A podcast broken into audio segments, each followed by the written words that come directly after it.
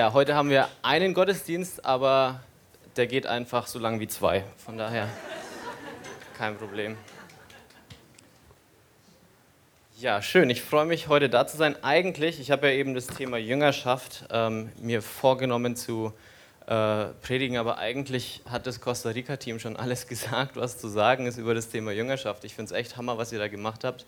Und ihr seid echt ähm, ja, einfach ein Zeugnis für, für was es heißt, Jüngerschaft zu leben. Kannst du mal den Ventilator umdrehen? Ähm, genau. Ja, ich freue mich. Ähm, ich war vor ein paar Monaten in Houston. Manche wissen es vielleicht. Ich war zusammen mit dem Julio und mit dem Norbert Knöll aus dem Vaterhaus hier in Nürnberg.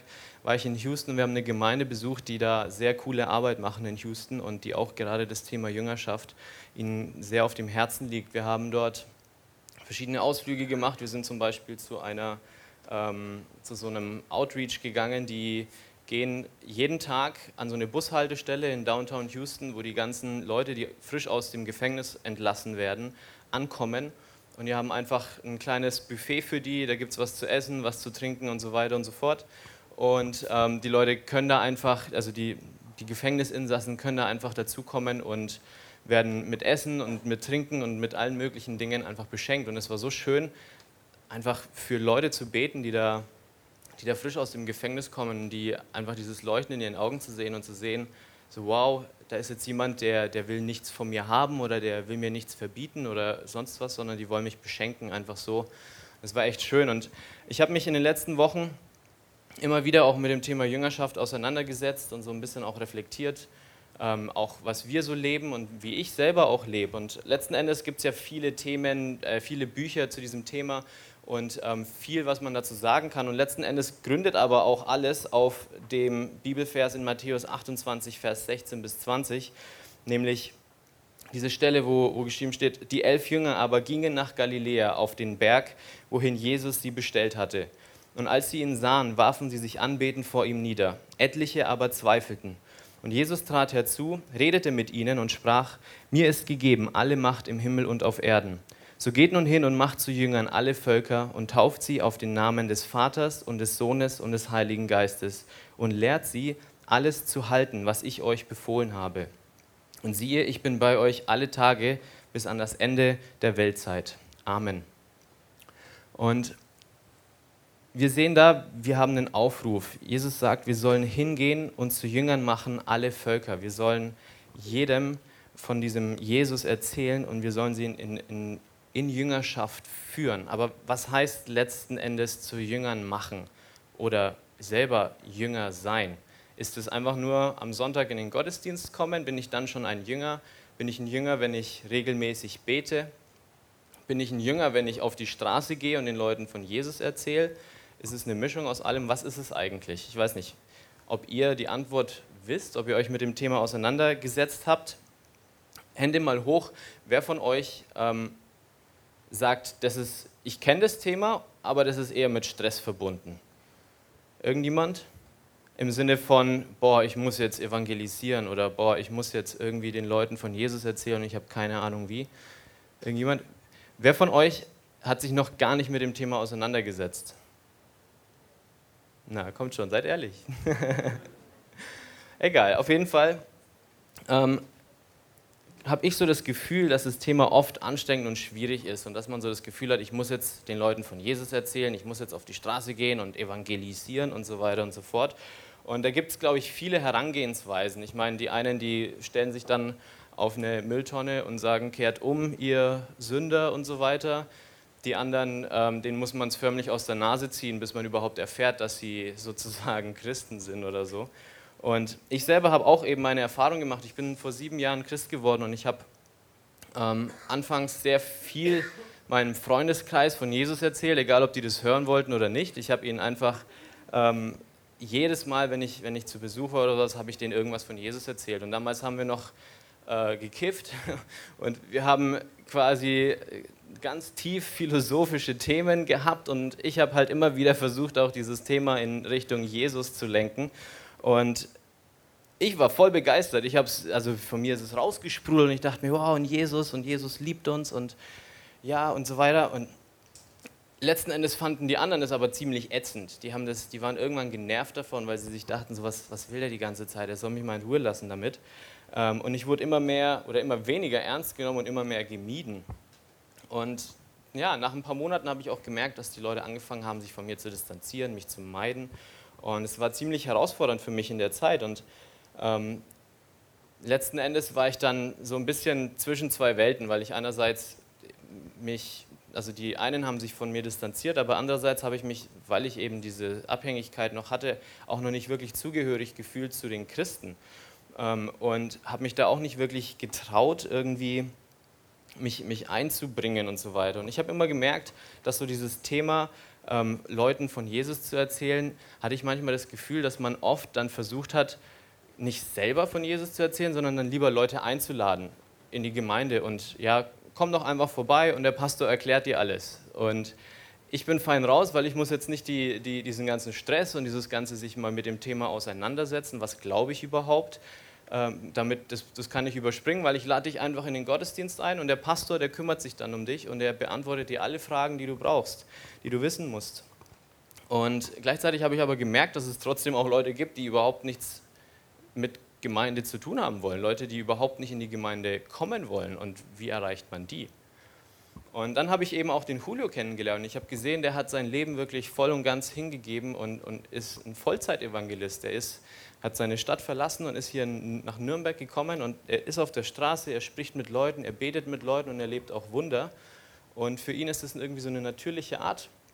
Und ich, ich habe viele Eindrücke dadurch bekommen. Ich habe viele Sichtweisen und Ansätze irgendwie gesehen und gemerkt, okay, irgendwie, da ist was dran. Es ist, glaube ich, wichtig, auf die Straße zu gehen und zu evangelisieren, aber ähm, da muss irgendwie mehr dran sein. Irgendwie dieser, dieser Lebensstil ist schon schön und gut, was der Julio zum Beispiel auch lebt, aber ähm, ich kann vielleicht nicht meinen Job aufgeben oder so, um, um Vollzeit-Evangelist zu werden. Und was kann ich dann tun? Und letzten Endes, durch dieses Auseinandersetzen mit dem Thema, habe ich gemerkt, dass es wichtig ist, wenn ich andere zu Jüngern machen will, muss ich zunächst mal selbst Jünger sein. Ich muss zunächst mal selber verstehen, was es heißt, Jünger zu sein. Und ähm, das habe ich vor allem gemerkt in meinem Freundeskreis damals. Ich habe selber noch gekifft und habe den Leuten erzählt, hey, du kannst frei werden. So ja, sehr glaubwürdig. Ne? Also du bist selber noch abhängig und erzählst mir, dass du frei werden kannst vom Kiffen. wer glaubt dir das halt? Ne? Aber trotzdem glaube ich und weiß ich, dass, dass das wiederum nicht notwendig ist, dass du erst perfekt sein musst, damit du Leuten was von Jesus erzählen kannst oder damit du deinen Glauben teilen kannst. Du musst nicht perfekt sein, sondern einfach deine Schritte mit Gott gehen, ihm nachfolgen. Und das habe ich gemerkt, dass ähm, auch damals, wenn sie mich nicht ernst genommen haben und so weiter, ich habe vor kurzem habe ich auch wieder einen Kumpel getroffen und jetzt bin ich frei davon. Und er hat gemerkt, so ja krass, du hast es wirklich durchgezogen, du, hast, du bist dran geblieben an dem Ganzen und, und da ist anscheinend doch irgendwas mit Gott. Von daher, Gott kann auch diese Dinge nutzen. Und wenn man sich so anschaut, eben Matthäus 28, Vers 16, da steht, Jesus hinterließ elf Männer, von denen etliche zweifelten. Das heißt, nicht nur dieser Thomas, der gesagt hat, ja, ich glaube nicht, dass Jesus wiedergeboren ist, erst wenn ich meinen Finger in seine Seite legen kann, dann glaube ich, sondern etliche zweifelten. Für mich ist etliche vielleicht sogar mehr als die Hälfte. Also sagen wir mal, fünf Leute, die Hälfte von elf Personen haben gezweifelt, etliche haben gezweifelt. Ähm, etliche waren auch nicht besonders gut ausgebildet. Ich, also zu der damaligen Zeit war es nicht selbstverständlich, dass jeder lesen und schreiben konnte. Und trotzdem hat sich Jesus genau diese elf Leute gewählt. Trotzdem hat er sich entschieden, diese Leute drei Jahre mit ihnen Zeit zu verbringen und sie zu aufzubauen und ähm, in diese Jüngerschaft hineinzuführen. Und sie haben die krassesten Wunder erlebt. Sie haben vor allem in der Apostelgeschichte sieht man, was sie, was sie einfach für geniale Wunder erlebt haben. Und es ist einfach ermutigend, glaube ich, für uns alle zu sehen, hey, wir müssen nicht perfekt sein, wir müssen nicht irgendwie erst alles wissen, sondern ich glaube, es ist wichtig, dass wir mutig Schritte gehen und einfach in dieser Beziehung zu Gott sind. Und eben gerade in der Apostelgeschichte sehen wir, dass dieses Jüngerschaftsverständnis von den einzelnen Leuten sehr davon geprägt war, zu beten, Gott zu suchen ihn zu fragen, was ist jetzt dran, was muss getan werden, was sollen wir nicht tun. Sie haben zum Beispiel gebetet, wen sie aussenden sollen, wer hinausgehen soll und wer da bleiben soll. Manchmal waren es vielleicht sogar die besten Männer, die sie rausgeschickt haben, aber sie haben nicht einfach irgendjemanden geschickt oder haben einfach 20 Traktate ausgedruckt und sind auf der Straße entlang gelaufen, haben jedem so ein Blatt in die Hand gedrückt oder so, sondern sie haben Gott gefragt, was soll ich jetzt tun? Und aus diesem Gebet heraus, aus dieser Beziehung zu Gott heraus, sind sie dorthin gegangen, wo sie das Gefühl hatten, Gott, sollte sie Gott wollte sie hinschicken. Und eben, ich glaube, viele von uns sehen diesen Missionsbefehl, andere zu Jüngern zu machen, sehr als so einen Aufruf einfach nur zum Evangelisieren. Aber ich persönlich glaube, dass es weit über Evangelisation hinausgeht, dass es darum geht, ähm, einfach eine Nachfolge zu leben im Sinne von, dass wir uns gegenseitig ständig auferbauen, dass wir ständig füreinander da sind und uns auch ermutigen, uns herausfordern, vielleicht auch mutige Schritte zu gehen und so weiter und so fort. Und ich habe ein bisschen rumgesucht und ich habe so ein paar Kernaussagen oder Kernsätze gefunden, die Jüngerschaft definieren. Und zwar glaube ich, Jüngerschaft heißt, anderen Menschen zu helfen, einerseits durch Gebet, durch Bibelstudium, durch Worship, durch Evangelisation, Gemeinschaft und durch Mitarbeit oder einen Dienst, irgendeine Aufgabe, die ich habe, die ich, wie ich anderen helfen kann. Ich glaube, das sind die Bereiche, die Jüngerschaft ausmachen. Und das ist alles ein Teil davon. Das heißt, ich bin Jünger, wenn ich all diese Teile tue. Und Evangelisation ist ein kleiner Teil davon. Aber es ist nicht das, das, Wichtigste oder das einzig Wahre oder wie auch immer. Ich bin nicht nur Jünger, wenn ich auf die Straße gehe, sondern ich muss all diese Dinge tun oder ich sollte all diese Dinge tun, wenn ich behaupte, ich bin ein Jünger Jesu, ich folge Jesus nach. Und ich finde es schön, in 1. Korinther 3, Vers 6 schreibt Paulus, ich habe gepflanzt, Apollos hat begossen, Gott aber hat das Gedeihen gegeben. So ist also weder der etwas, welcher pflanzt, noch der, welcher begießt, sondern Gott, der das Gedeihen gibt. Der aber, welcher pflanzt und der, welcher begießt, sind eins. Jeder aber wird seinen eigenen Lohn empfangen, entsprechend seiner eigenen Arbeit. Das heißt, da gibt es jemanden, der pflanzt könnte man sagen, das sind die Evangelisten oder das bist vielleicht auch du, wenn du auf Leute zugehst, wo du weißt, das sind keine Christen, die kennen noch gar nichts von Gott und du erzählst vielleicht einfach. Und es gibt Leute, die gießen, das heißt, die kommen vielleicht irgendwann wieder und, und begießen das Ganze. Und ich finde, das ist ein schönes Bild, weil dieses Bild vom Pflanzen, es zeigt uns einfach, dass, dass es eigentlich, also eigentlich ist das Bild von, von Pflanzen sehr akkurat für Jüngerschaft, weil es geht nicht nur darum, hey, Jesus liebt dich und dann kannst du gehen und dann, und dann schaut die Person, wo sie, wo sie ist oder, oder schaut sie selber, wie sie irgendwie weiterkommt im Glauben, sondern es, es geht darum, dass wir regelmäßig, dass wir immer wieder auf Leute zugehen, dass wir immer wieder uns in Leute investieren, etwas von uns hineingießen in sie. Und dass es nicht nur darum geht, mal schnell irgendwie durch die Stadt zu laufen und allen Leuten irgendwie von Jesus zu erzählen, sondern vor allem die Leute, die vielleicht schon Jesus kennen, die Leute, die wissen, wer er ist, zu begießen, mal neu irgendwie ihnen was Neues zu geben, um, um sie zu stärken in ihrem Glauben. Und ich habe in meiner Zeit, ähm, in meiner früheren Zeit, habe ich so ein bisschen Erfahrung gesammelt mit, äh, mit Pflanzen und Seen und Wässern und, und Anbauen.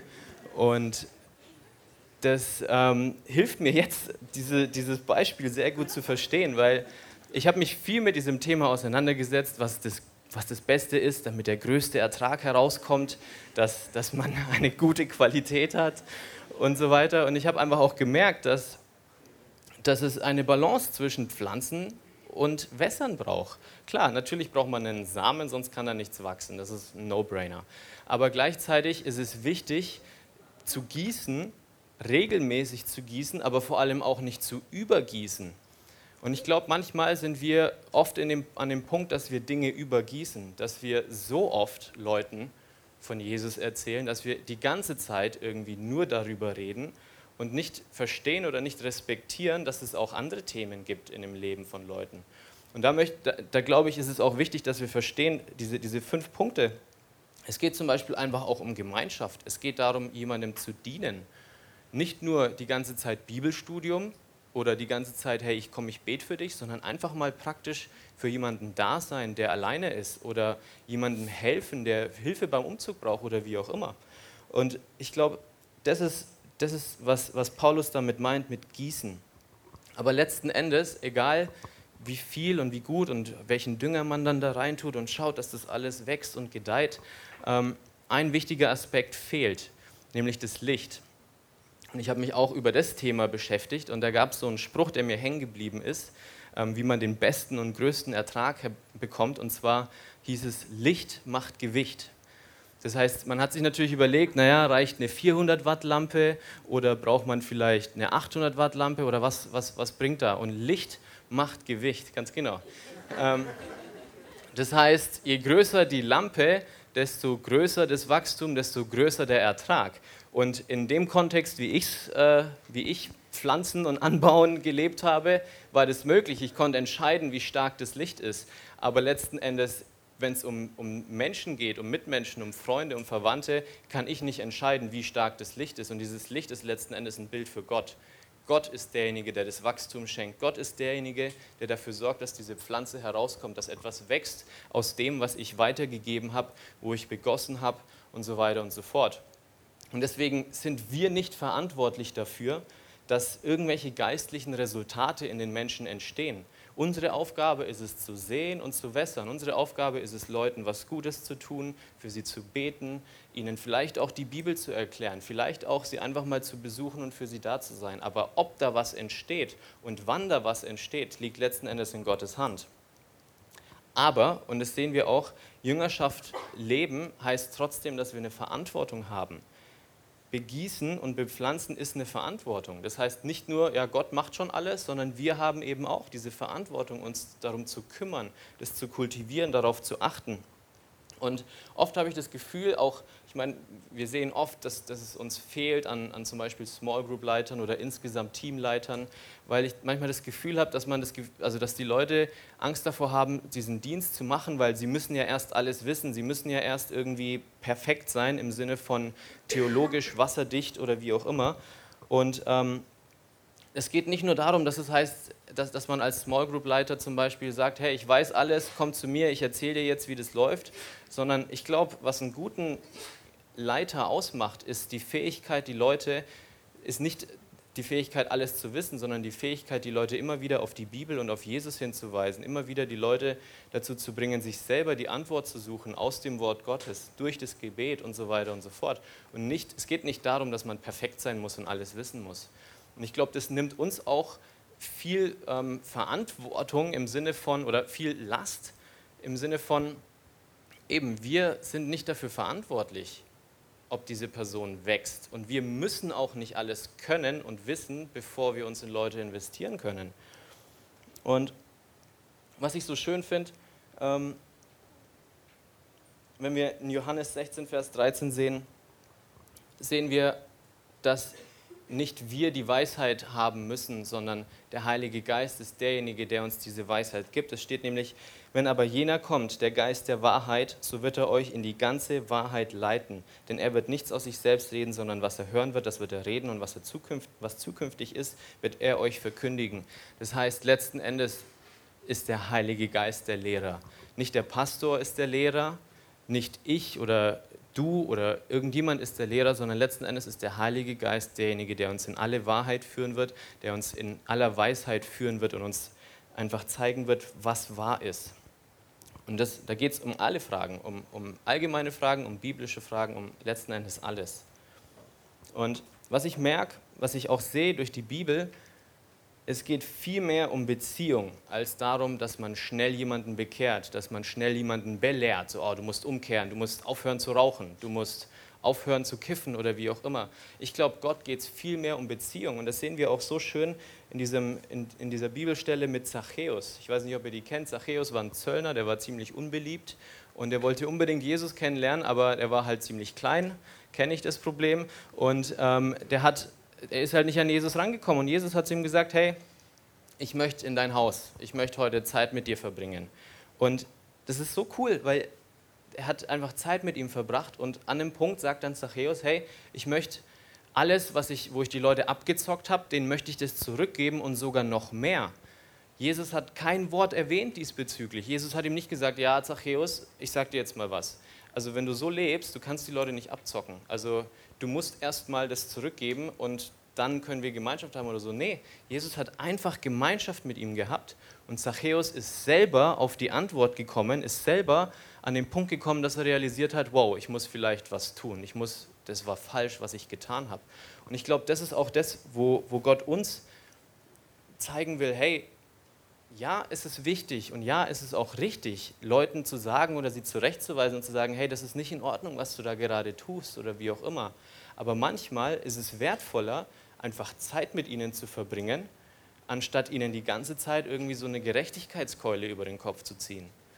Und das andere, ich glaube, das andere Extrem ist, dass wir den Leuten einmal was sagen und sie machen es nicht und dann geben wir auf. Oder wir, wir, wir, wir, sehen in unserer Familie, ja, ich, die, meine, mein Papa weiß schon lange, dass ich Christ bin und so weiter und ich erzähle ihm öfter von Jesus, aber da passiert nichts und dann geben wir irgendwie auf und wir, wir denken uns, naja, vielleicht will es Gott ja nicht oder wie auch immer. Und ich glaube, es ist wichtig, dass wir dranbleiben. Und manchmal geht es gar nicht darum, mit denen zu reden, sondern einfach für sie zu beten, für Leute in unserer Familie zu beten, denen, wo wir das Gefühl haben, die brauchen Jesus unbedingt. Und oft geben wir so schnell auf. Und ich habe auch gemerkt, ähm, ich, war vor kurzem, habe ich ähm, einen coolen Spruch gehört, nämlich, das, damit kann ich mich auch identifizieren, weil es in meiner Kindheit auch so war. Ich habe die Dinge bekommen, wo ich ganz oft für Sachen gebettelt habe. Und das ist jetzt keine ähm, Kinder, macht mal die Ohren zu. es waren die Dinge, wo ich, wo ich lang dran geblieben bin, wo es nicht nur darum ging, ja, an dem einen Tag, boah, Papa, ich will dieses Spielzeug haben und am nächsten Tag war es wieder vergessen, sondern es waren die Dinge, die ich bekommen habe, wo ich lange dran geblieben bin, wo ich auch zwei Wochen später noch dran gedacht habe und gesagt habe, boah, darauf hätte ich Lust, das möchte ich machen. Und ich glaube, genauso ist es auch bei Gott. Wir beten einmal für jemanden und da passiert nichts und dann hören wir auf, für die Person zu beten, anstatt einfach dran zu bleiben und zumindest im Gebet immer wieder Gott einfach zu bitten, dass da was passiert.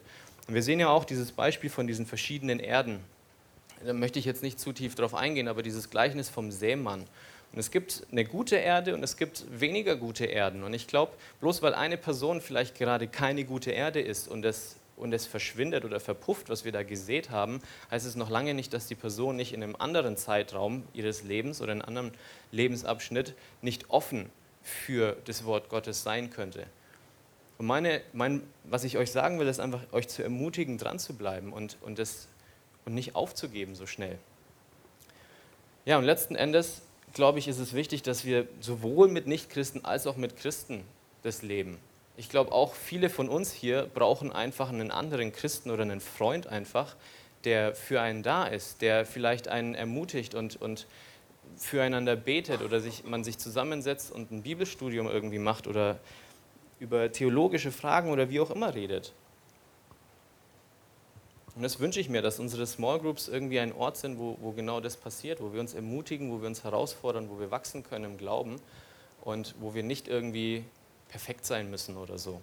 Auch der Leiter nicht perfekt sein muss, um ein Leiter zu sein. Letzten Endes ist der Leiter eigentlich nur der, der das Ganze organisatorisch irgendwie in einem Rahmen packt. Aber letzten Endes können wir alle voneinander lernen. Sowohl der Leiter von den anderen als auch andersrum. Ja, und letzten Endes sagt Jesus aber auch ganz klar, überschlagt die Kosten. Überschlagt die Kosten. Und Jüngerschaft heißt auch, sagt Jesus, sein Kreuz auf sich zu nehmen. Zu sterben letzten Endes. Es ist eine Last, die man mit sich nimmt. Nachfolge kostet etwas. Nachfolge kostet dich letzten Endes dein Leben. Und wenn wir uns anschauen, der Dani hat zum Beispiel sein Medizinstudium aufgegeben, um dieses diese Gemeinde hier, diesen Ruf von Gott einfach zu folgen. Der Julio hat seine Familie hinter sich gelassen, seinen Job, hat alles letzten Endes aufgegeben, um, um Jesus nachzufolgen. Und bei dir muss es vielleicht nicht der Job sein, vielleicht ganz im Gegenteil. Bei mir zum Beispiel war es vor zwei Jahren so, dass ich eben in meinem Job bleiben sollte, weil Gott mir gesagt hat, ich möchte dich dort behalten, ich möchte, dass du dort bleibst. Bei dir kann es was ganz anderes sein. Vielleicht ruft Gott dich irgendwo hin. Und die Frage ist, folge ich diesem Ruf? Bin ich bereit, auch dieses Opfer zu bringen? Weil es ist anstrengend, es wird dich was kosten, es wird dich Zeit kosten, es wird dich Nerven kosten, es wird herausfordernd werden im Sinne von, manchmal hast du halt keine Antwort, manchmal werden Probleme ziemlich langwierig sein. Und du wirst auch verletzt werden, du wirst auch Menschen haben, die nichts von dir wissen wollen und dich dann im, im Nachhinein sogar noch schlecht behandeln, obwohl du nur das Beste für sie wolltest. Das heißt, es wird was kosten, aber die Frage ist, sind wir bereit dazu? Sind wir bereit, es zu zahlen? Weil ich glaube und ich weiß von dem, was ich selber erlebt habe in meiner Vergangenheit, dass die Kämpfe und der Segen nicht vergleichbar sind. Der Segen, der vor uns liegt, ist weitaus größer als der Kampf, den es kostet, um dahin zu kommen. Und es ist es wert, Jesus nachzufolgen. Es ist es wert, ihm was Gutes zu tun den Menschen was Gutes zu tun, zum Beispiel eben auch in Costa Rica oder auf andere Art und Weise. Man muss nicht unbedingt an den anderen, auf einen anderen Kontinent fliegen, um Leuten was Gutes zu tun. Und letzten Endes heißt Jesus nachfolgen genau das, alles zu geben. Jesus hat auch alles hingegeben. Der hätte eigentlich gar keinen Grund haben müssen, hierher zu kommen und sich für uns zu opfern, aber er hat es trotzdem getan. Er hat alles hingegeben. Und für uns heißt es auch, dass es manchmal unsere eigenen Wünsche, unsere eigenen Pläne abzugeben, ans Kreuz zu nageln und zu sagen, okay Gott, ich lege das hin vor dich, ich habe es mir anders vorgestellt, aber wenn du sagst, ich soll gehen oder wenn du sagst, ich soll bleiben oder wenn du sagst, ich soll machen, dann mache ich das einfach und ich vertraue dir, dass es gut wird. Und Jesus ist der Letzte, der uns enttäuschen wird. Ich glaube, das wissen wir alle.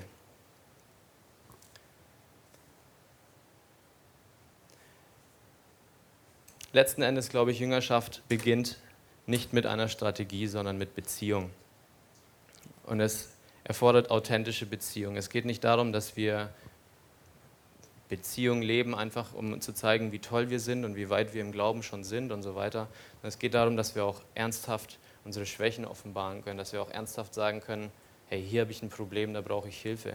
Und dass ich vielleicht jemanden habe, der mir dann auch sagt, hey, komm, das schaffst du, das kriegst du hin, gib nicht auf. Egal, ob du schon zwei Jahre mit dieser Sünde kämpfst, egal, ob du schon Ewigkeiten versuchst, irgendwie deinen Eltern von Jesus zu erzählen, gib nicht auf. Ich glaube, solche Dinge können wertvoll sein und das ist es, glaube ich, was Jüngerschaft ausmacht. Ich möchte abschließen einfach mit, mit ein paar Fragen an euch zur Selbstreflexion. Und ihr habt die Möglichkeit, danach auf euren Sitzen seht ihr diese Gebetskarten. Und ich möchte euch ermutigen, nachher, wenn der André und die Maria auf die Bühne kommen, euch mit diesen Fragen auseinanderzusetzen und schreibt die Dinge auf, die euch Gott vielleicht jetzt gerade aufs Herz legt, wo er euch zeigt, ähm, dass was verändert werden muss. Und zwar meine Frage an euch ist, wie lebe ich meine Nachfolge zu Jesus? Lebe ich Nachfolge zu Jesus in diesen Bereichen, die ich genannt habe? Bin ich bereit, das Kreuz auf mich zu nehmen, um ihm nachzufolgen? Auch wenn es was kostet, auch wenn es anstrengend ist, auch wenn es schwierig ist? Und wenn nicht, was hindert mich noch daran? Was sind Dinge, die ich vielleicht loslassen muss? Die ich vielleicht hinter mir lassen muss.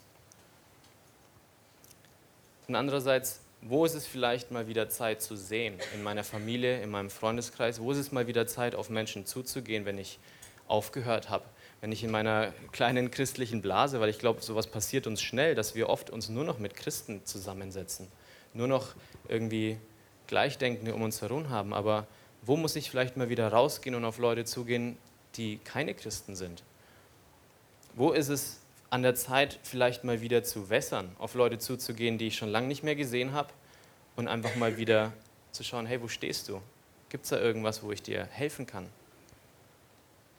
Und wo ist es vielleicht auch mal wieder Zeit aufzuhören zu wässern, aufzuhören, die ganze Zeit irgendjemanden zuzuschütten mit Bibelversen, mit irgendwelchen weisen Ratschlägen und so weiter. Wo ist es vielleicht einfach mal Zeit anzufangen zu beten, in der Stille, zurückhaltend, zu sagen, Gott, ich, ich vertraue dir an, ich habe alles gesagt, ich habe alles getan, was ich tun konnte und jetzt gebe ich ihn dir und du musst dieses Wachstum schenken, du musst letzten Endes das Wachstum schenken.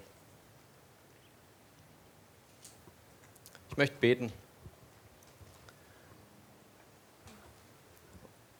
Und wenn ihr auch Gebet braucht im Anschluss, die Diane ist da, ich bin da, der Dani ist da. Wir sind, wir sind für euch da, wenn ihr Gebet braucht und wenn ihr ähm, irgendwas habt, kommt bitte zu uns. Ich glaube, Gebet ist wichtig und gut. Jesus, ich danke dir, dass wir alle deine Jünger sind oder dass wir es zumindest sein wollen. Gott, ich danke dir, dass du uns liebst, dass du Gemeinschaft mit uns willst, dass es dir um Beziehung geht und nicht so sehr um Verhaltensveränderung, darum, dass wir perfekt sind, sondern dass wir authentisch sind. Und Gott, wir legen dir jetzt diese Menschen hin, Wir legen dir unsere Familienmitglieder, unsere Freunde, unsere Verwandten, die Menschen hin, die, die vielleicht fern von dir sind, die, die wir vielleicht erreichen sollten oder auch noch nicht erreicht haben. Gott, ich bitte dich, dass du uns hilfst und dass du uns Hoffnung schenkst. Gott, wir glauben daran, dass du gut bist und dass du auch für diese Menschen Hoffnung hast. Und Gott, wir wollen sagen, egal was es kostet, egal was andere Menschen sagen, egal wie ich mich fühle, Gott, ich habe einen Auftrag und ich werde diesen Auftrag erfüllen. Ich werde weitergehen, ich werde mutig vorangehen, ich werde dranbleiben und ich lasse diese ganzen Ausreden hinter mir, die mich bisher davon abgehalten haben, dir nachzufolgen, Jesus. Ich lasse mich verändern durch die Erneuerung meiner Gedanken.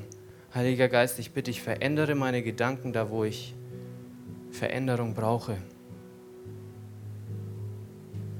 Ich will das Kreuz auf mich nehmen und ich folge dem, der versprochen hat, dass er immer bei mir ist und mich nie alleine lässt. Und Gott, wir glauben, dass du uns hilfst, weiter zu hoffen, weiter zu beten, weiter zu geben, weiter zu vertrauen und weiter zu kämpfen, egal was es kostet, egal was das heißt, für jeden Einzelnen von uns. Und wir lieben dich und wir freuen uns auf die Zukunft, weil das Beste liegt noch vor uns. Und dafür danken wir dir in Jesu Namen. Amen.